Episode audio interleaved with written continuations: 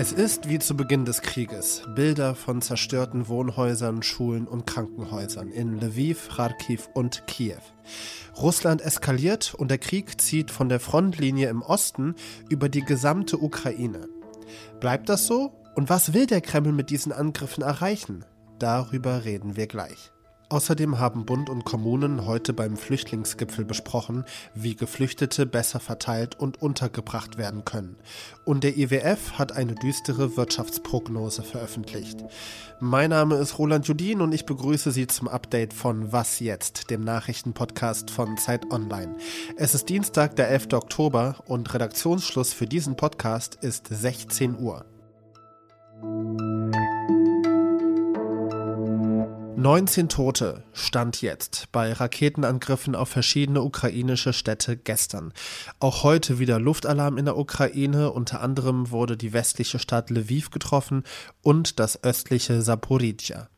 Das alles erinnert an die ersten Kriegstage, während denen die Ukraine ja flächendeckend beschossen wurde. Aber was heißt das jetzt? Verlagert sich etwa der Krieg von der Frontlinie im Osten wieder aufs gesamte Land oder rächt sich Putin nur für die Krimbrücke? Fragen, die mir Maxim Kirev beantworten kann. Er hat aus Russland lange für Zeit Online berichtet und ist jetzt seit kurzem wieder in Deutschland. Hi Maxim. Hallo. Maxim, macht es strategisch Sinn für Russland, auf Wohnhäuser in Kiew oder Stromleitungen in Lviv zu schießen?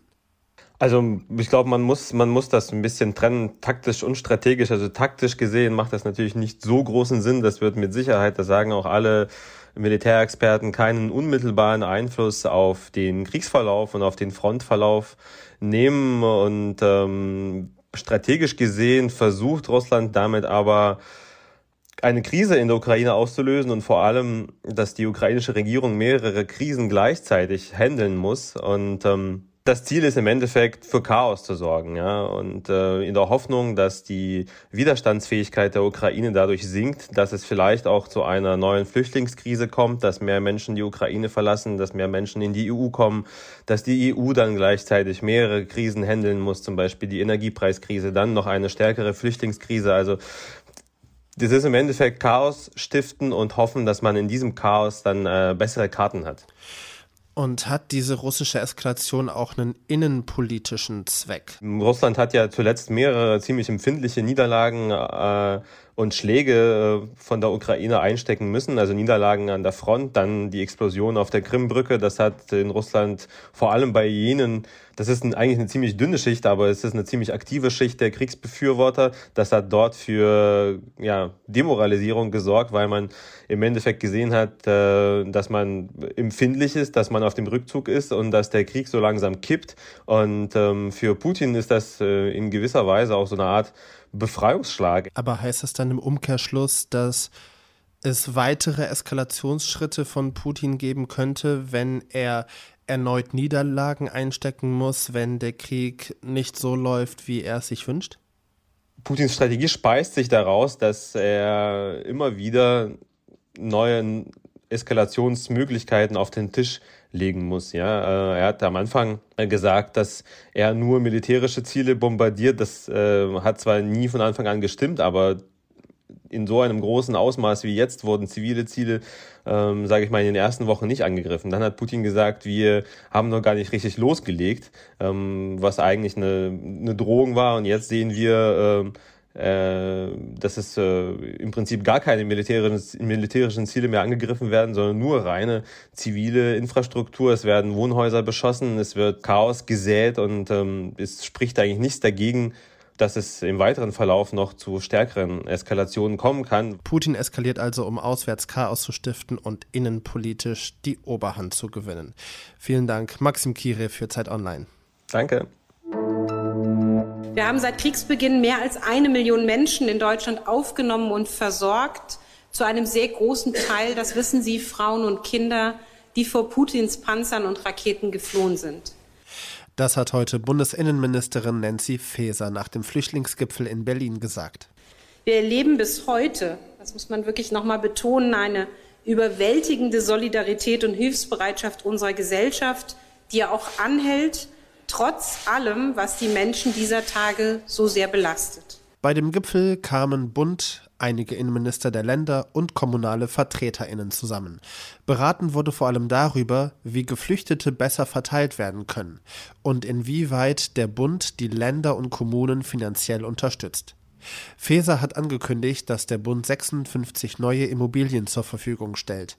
In den Immobilien gäbe es rund 4000 Wohnungen für Geflüchtete. Ob oder wie viel Geld der Bund für die Flüchtlingshilfe beisteuert, ist immer noch unklar. Das soll eine Bund-Länder-Runde in ein paar Wochen entscheiden, bei der auch Bundeskanzler Olaf Scholz dabei ist. Bayerns Innenminister Joachim Herrmann hatte im Vorfeld gefordert, dass Deutschland keine Menschen mehr aufnimmt aus Ländern wie Italien, die eine EU-Außengrenze haben. Denn die Flüchtlingszahlen seien auf das Niveau von 2015 gestiegen. Dies führt im Ergebnis dazu, dass die Kapazitäten in den Unterkünften am Limit sind dass viele Städte und Gemeinden sich selbst äh, am Limit fühlen. Bis September sind mehr als eine Million Menschen nach Deutschland gekommen, die in Zusammenhang mit dem russischen Angriffskrieg fliehen mussten. Die Zahl an Schutzsuchenden aus Drittstaaten wie Afghanistan oder Somalia beläuft sich laut der Beauftragten für Migration der Bundesregierung auf über 130.000. Deutschland wird voraussichtlich nächstes Jahr in die Rezession rutschen, genauso wie ein Drittel der gesamten Weltwirtschaft. Dieser trübe Ausblick kommt vom Internationalen Währungsfonds, der heute seinen Weltwirtschaftsbericht in Washington vorgestellt hat. Rezession bedeutet, die Menschen kaufen weniger, Unternehmen verkaufen weniger, es gibt weniger Arbeit und das Bruttoinlandsprodukt sinkt. Hauptgrund dafür sei der Krieg gegen die Ukraine. Dadurch seien Nahrungs- und Energiepreise in die Höhe geschossen, auch die geringe Konsumbereitschaft der Menschen in den USA sowie harte Corona-Einschränkungen in China schwächen die Weltwirtschaft. Vor diesem Hintergrund fordern die Gewerkschaften in Deutschland mehr Geld für Beschäftigte im öffentlichen Dienst. Verdi und der Deutsche Beamtenbund sprechen sich für 10,5 Prozent mehr Lohn aus, fordern aber mindestens 500 Euro pro Monat mehr für Angestellte von Kommunen, Ländern und vom Bund.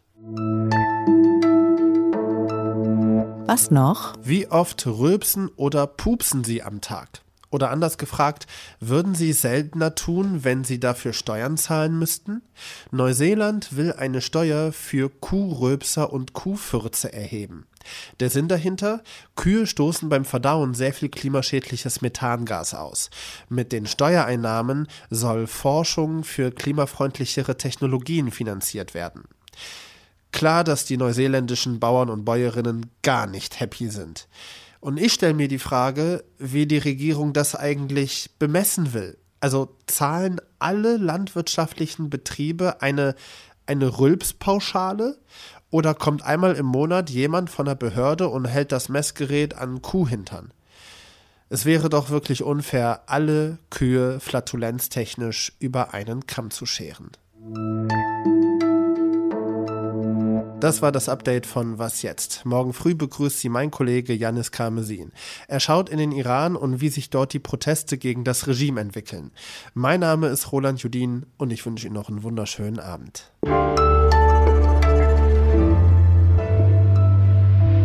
Jetzt müsste ich eigentlich noch selber rülpsen oder furzen. Nein, verlockend, aber mache ich nicht.